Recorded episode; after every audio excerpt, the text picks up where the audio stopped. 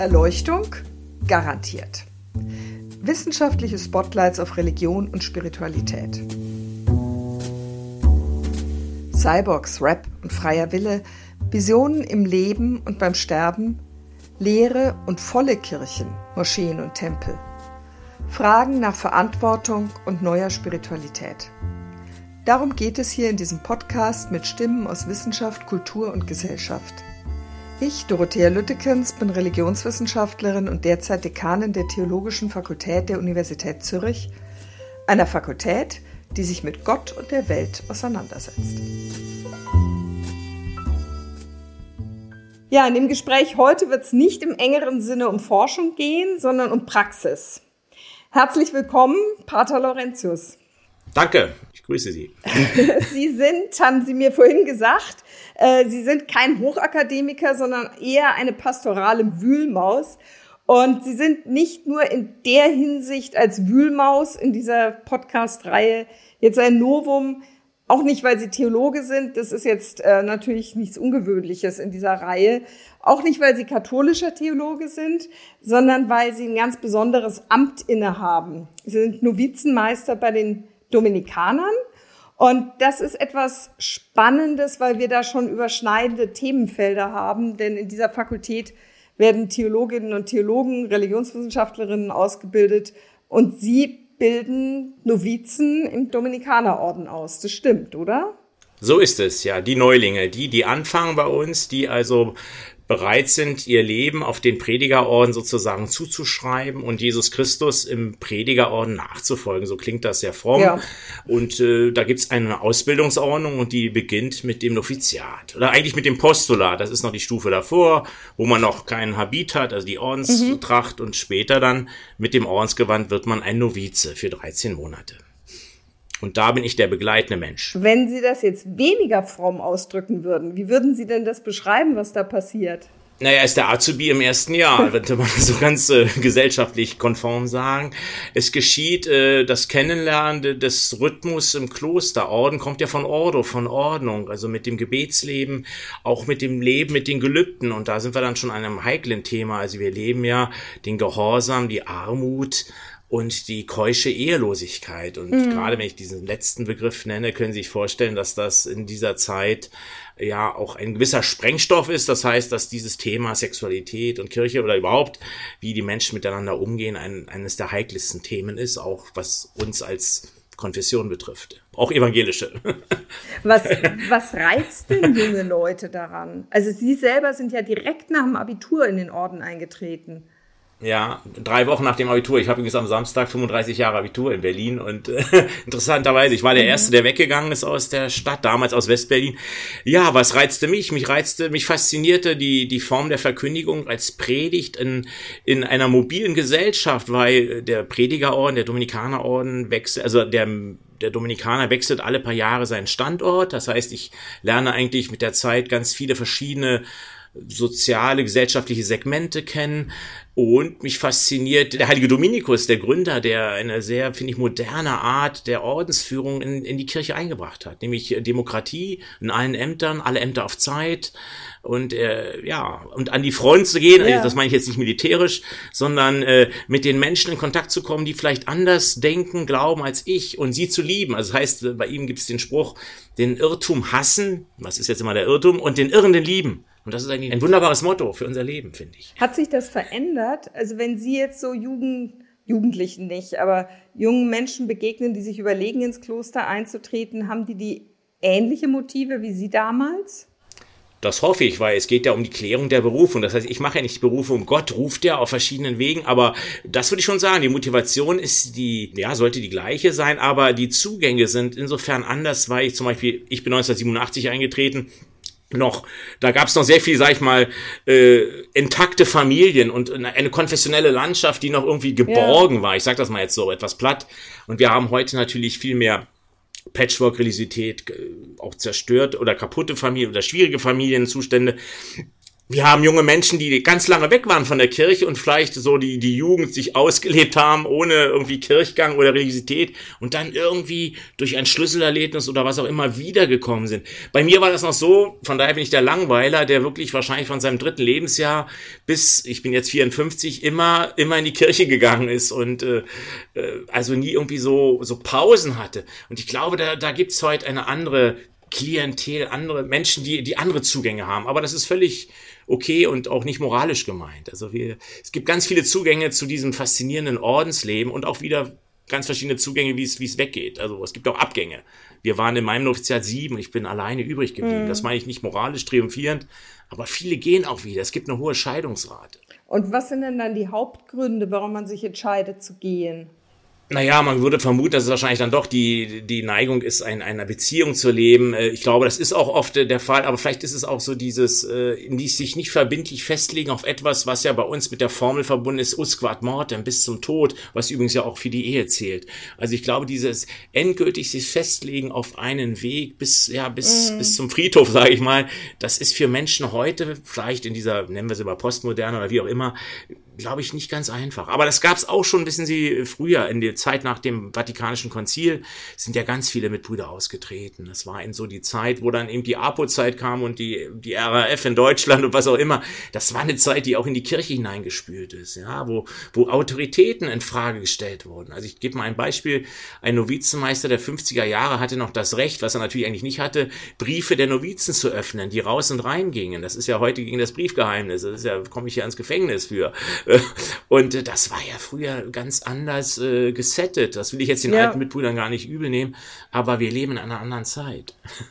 Aber das würde ja eigentlich, stellt man sich dann vor, das Klosterleben für junge Menschen erheblich erleichtern, ja. wenn es liberaler zugeht und man mehr individuelle Rechte und mehr privaten Raum hat. Ja, ist aber auch so. Äh, ich glaube, es ist auch liberaler geworden, was natürlich nicht eine Unverbindlichkeit im größten Stile äh, produzieren darf, denn äh, wir haben so etwas wie Gehorsam. Aber was ist ein Gehorsam? Wir haben früher wahrscheinlich sehr viel vom Kadavergehorsam gesprochen.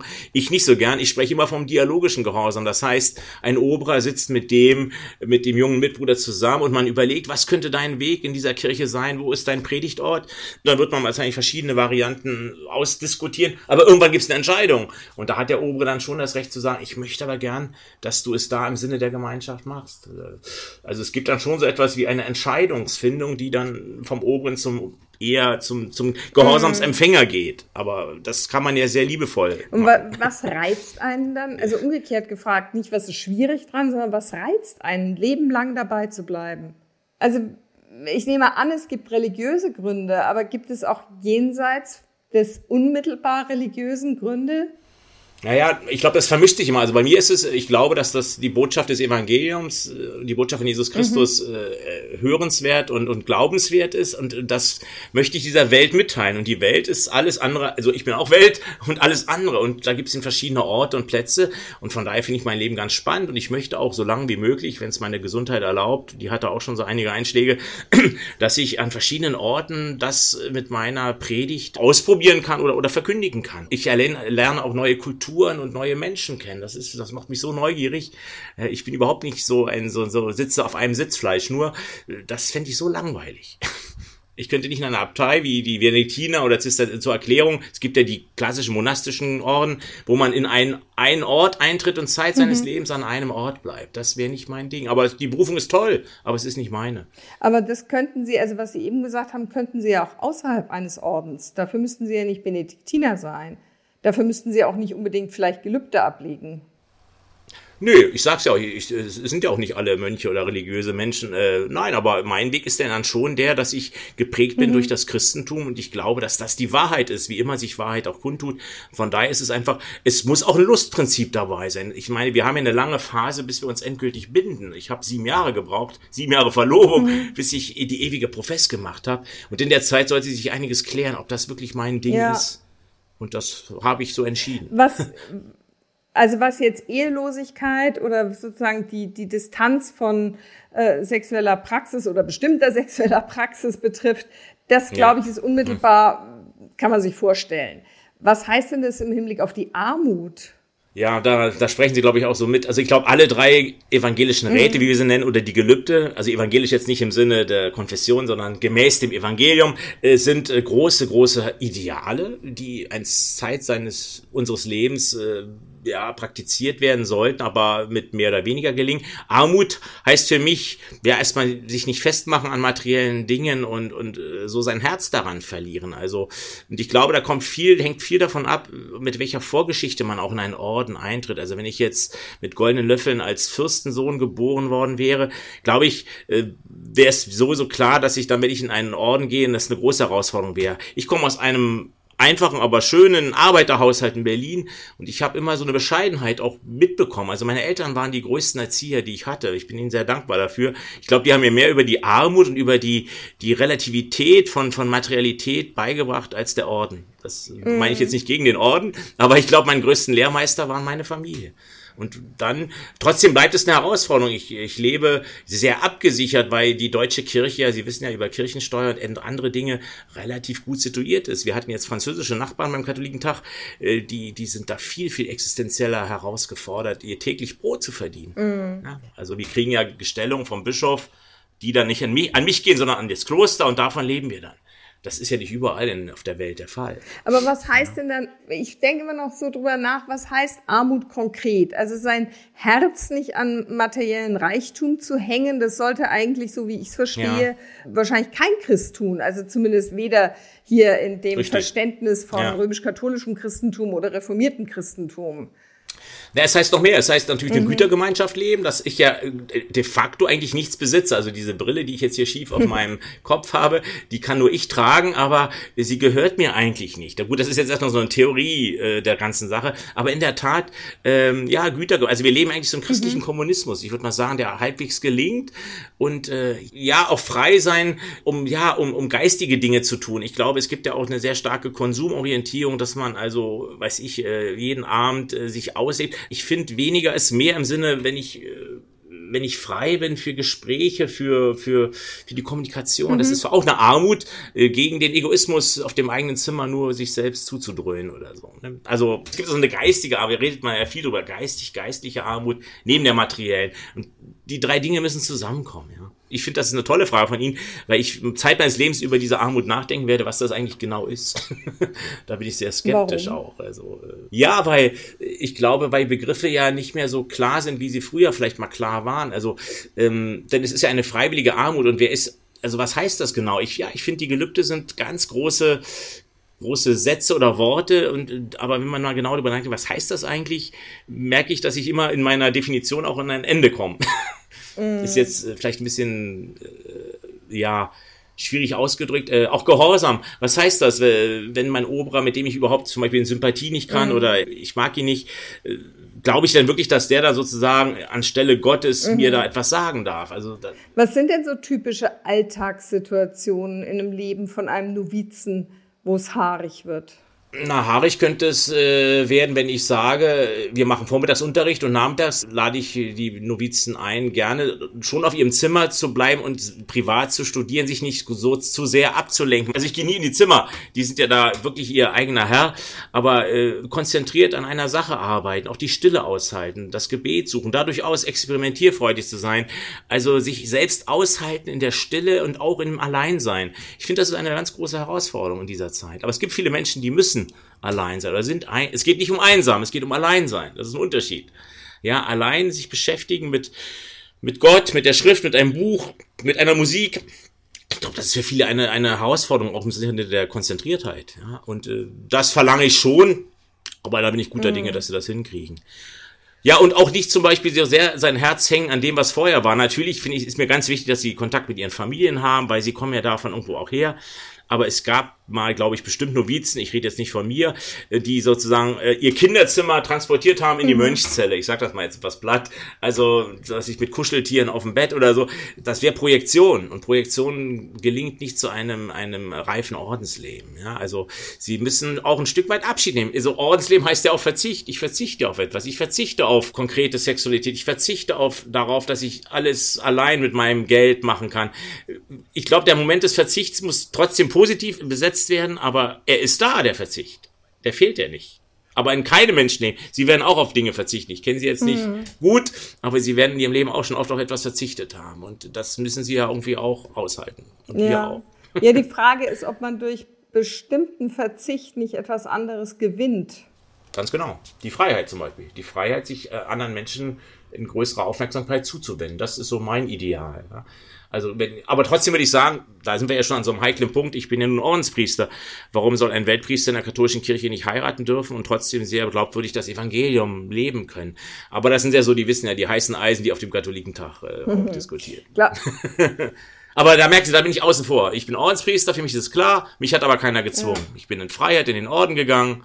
Ja, und ich äh, lebe das in Freiheit. In großer Freiheit sogar. Ich freue mich darüber auch. Was sind denn die heißesten Eisen in Ihrem Orden?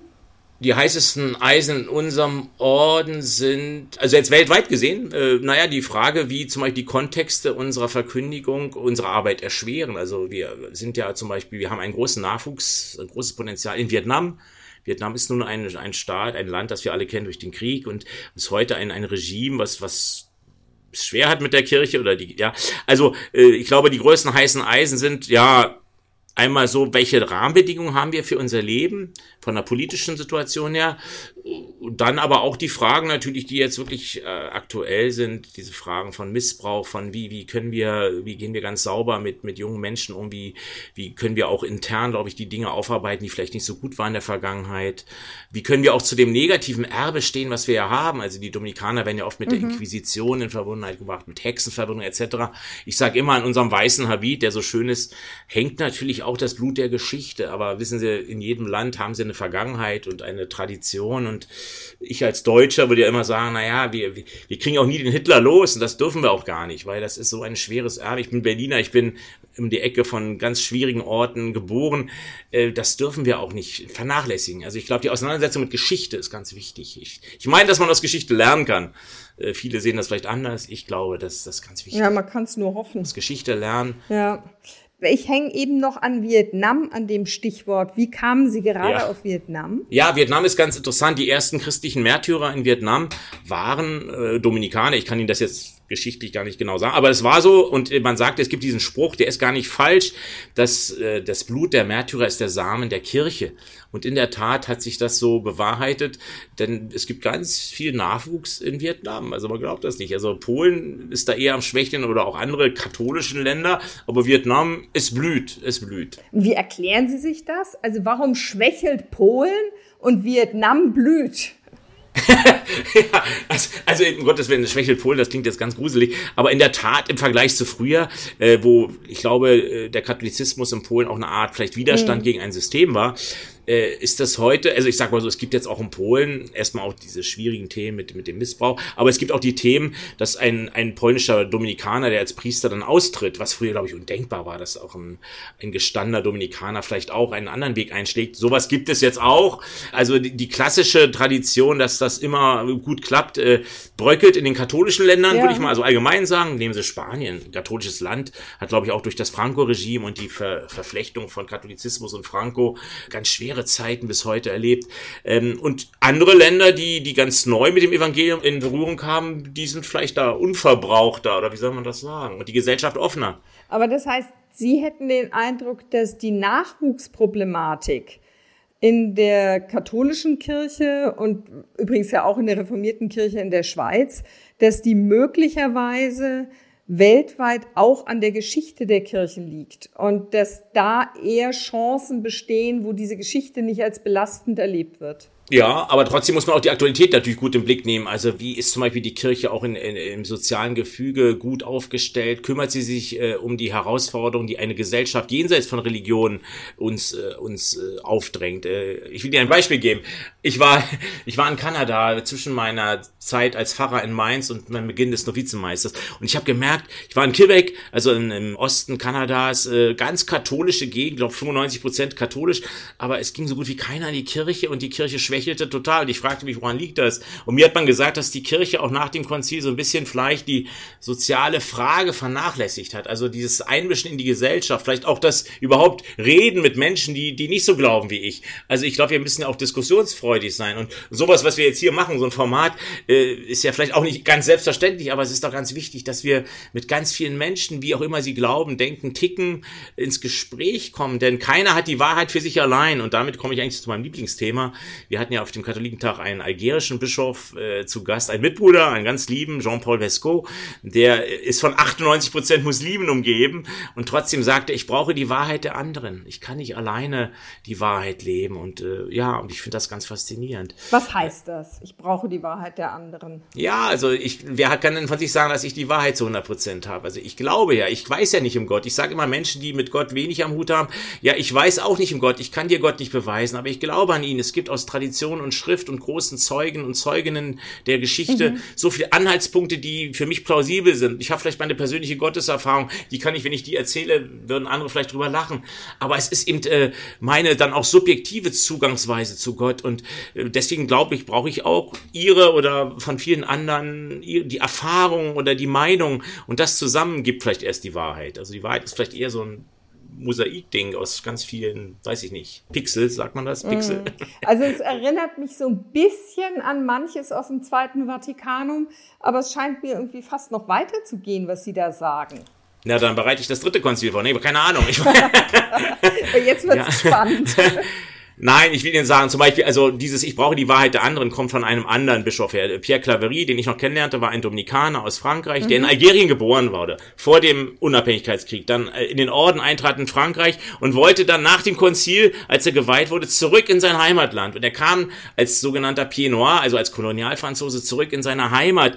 Und er war umgeben von den Muslimen, die jetzt auch der, die Staatsreligion waren.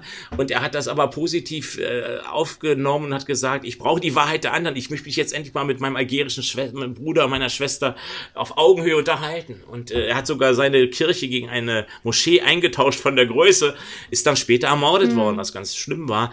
Aber das ist für uns so der, das ist so was super modernes, finde ich, und wichtiges. Das heißt aber letztendlich für Sie als katholischen Theologen oder vielleicht auch als Dominikaner, dass Menschen im Islam nicht nur genauso Wahrheit für sich erleben, sondern auch für sie. Also auch für sie gibt es Wahrheit im Islam. Ja, und äh, auf jeden Fall das Gespräch mit ihnen zu suchen und sich nicht gegenseitig die Rübe einzuhauen. Also es geht darum, dass wir auf Augenhöhe dann einen, einen sehr anspruchsvollen Dialog miteinander führen können. Also ich glaube, ich, ich mhm. bin ja, ich bin kein Moslem und mein Gottesbild ist ein anderes, aber wir können ja mal gucken, was ist gemeinsam und was ist trennend und wie kann ich in welcher Atmosphäre über das Trennende miteinander reden, bevor wir uns da gegenseitig die Schwerter auspacken. Ne? Und ich glaube, wir müssen also lernen, einen, einen wunderbaren Pazifismus, der dennoch ein anspruchsvoller Dialog ist. Und ich glaube, das zusammen ist sehr, sehr komplex. Und ich bin da auch wahrlich wahrscheinlich nicht der Beste für. Aber es gibt da gute Leute. Das, davon vertraue ich. Mhm. Was ich eigentlich besonders interessant jetzt an Ihrer Bemerkung fand, ist, dass es offensichtlich eben nicht nur darum geht, dasjenige zu finden, was genauso ist wie in meiner eigenen Tradition, sondern etwas, was mir womöglich fremd ist. Also wenn es die Wahrheit des anderen ist, dann ist es ja nicht unbedingt meine, aber ich akzeptiere, dass es die Qualität von Wahrheit hat. Ja, und auch eine praktisch gelebte Wahrheit. Also zum Beispiel, ich komme nochmal auf den Ursprung. Dominikus hat nämlich gerne die Bewegung der Katharer kennengelernt im Süden Frankreichs. Das waren ja so Menschen, die sehr biblisch arm lebten, aber eben nicht die Lehre der Kirche hatten. Und er war ja fasziniert von der Armut und von diesem glaubwürdigen Leben, aber nicht von deren Lehre. Und er hat das ja quasi dann in unser Programm übernommen. So leben wie die Ketzer, aber lehren wie die Kirche, wenn man so will. Und diese Idee fand ich ganz faszinierend. Und das ist ja bis heute sozusagen unser Programm. Ob wir da noch so glaubwürdig arm leben, wie die damals gelebt haben, das weiß ich nicht. Aber das hört sich ja jetzt eher wieder so an, als wären quasi die Muslime die Ketzer, äh, deren... Na. Nein? Nein, das meinte ich nicht. Ich meinte nur, Dominikus hat sicherlich nicht die Lehre der Katarer äh, eins zu eins übernommen und ich würde heute auch nicht die Lehre äh, des, ja. des Islam eins zu eins übernehmen. Aber da sage ich eben, da beginnt dann der anspruchsvolle Dialog. Ja. Ohne so mit so einer Herrschaftsattitüde aufzutreten. Ja, aber ich glaube, man muss schon einen Standpunkt haben. Ich glaube an Jesus Christus, dass er auferstanden ist. Das werden viele andere Menschen nicht glauben. Und äh, ich muss aber trotzdem dazu stehen können, dass ich das glaube und andere glauben das nicht. Also ich kann mich ja auch nee. nicht so total verbiegen. Aber ich kann das ja höflich machen und trotzdem sagen, du glaubst nicht, ich glaube, ja gut, dann lass uns mal gucken, wie wir gemeinsam ja. trotzdem diese Welt gestalten können. Ja, im Sinne eines guten Humanismus dann auch. Also Ostern und vor allen Dingen ähm, Auferstehung oder hier in der Schweiz heißt es dann Auffahrt. Das ist noch gar nicht lang vorbei, das ist noch ziemlich ja, frisch, nämlich letztes Wochenende. Ähm, ja. Was heißt denn das jetzt gar, also für Sie? Das wäre vielleicht noch ein schöner Abschluss unseres Gesprächs. Übersetzt in unsere heutige, für viele säkular gewordene Welt. Was heißt es, dass Christus auferstanden ist und womöglich noch aufgefahren ist in den Himmel? Es heißt, dass es ein, eine transzendente Macht gibt, die ich Gott nenne und die stärker ist als der Tod, den es hier auf Erden so viel gibt. Und diese Macht hat sich in Jesus Christus sozusagen fokussiert. Und damit hat diese Macht den Tod bezwungen und daran möchte ich gern glauben. War das sehr komplex jetzt? Nein, das war vor allen Dingen ein schöneres Ende könnte man sich eigentlich vor Pfingsten gar nicht wünschen. Genau, und da muss der Geist dazukommen. Pfingsten vor der Tür, genau, der Geist kommt hoffentlich noch. Auffahrt liegt hinter uns. Ganz, ganz herzlichen Dank. Gerne doch, gerne doch.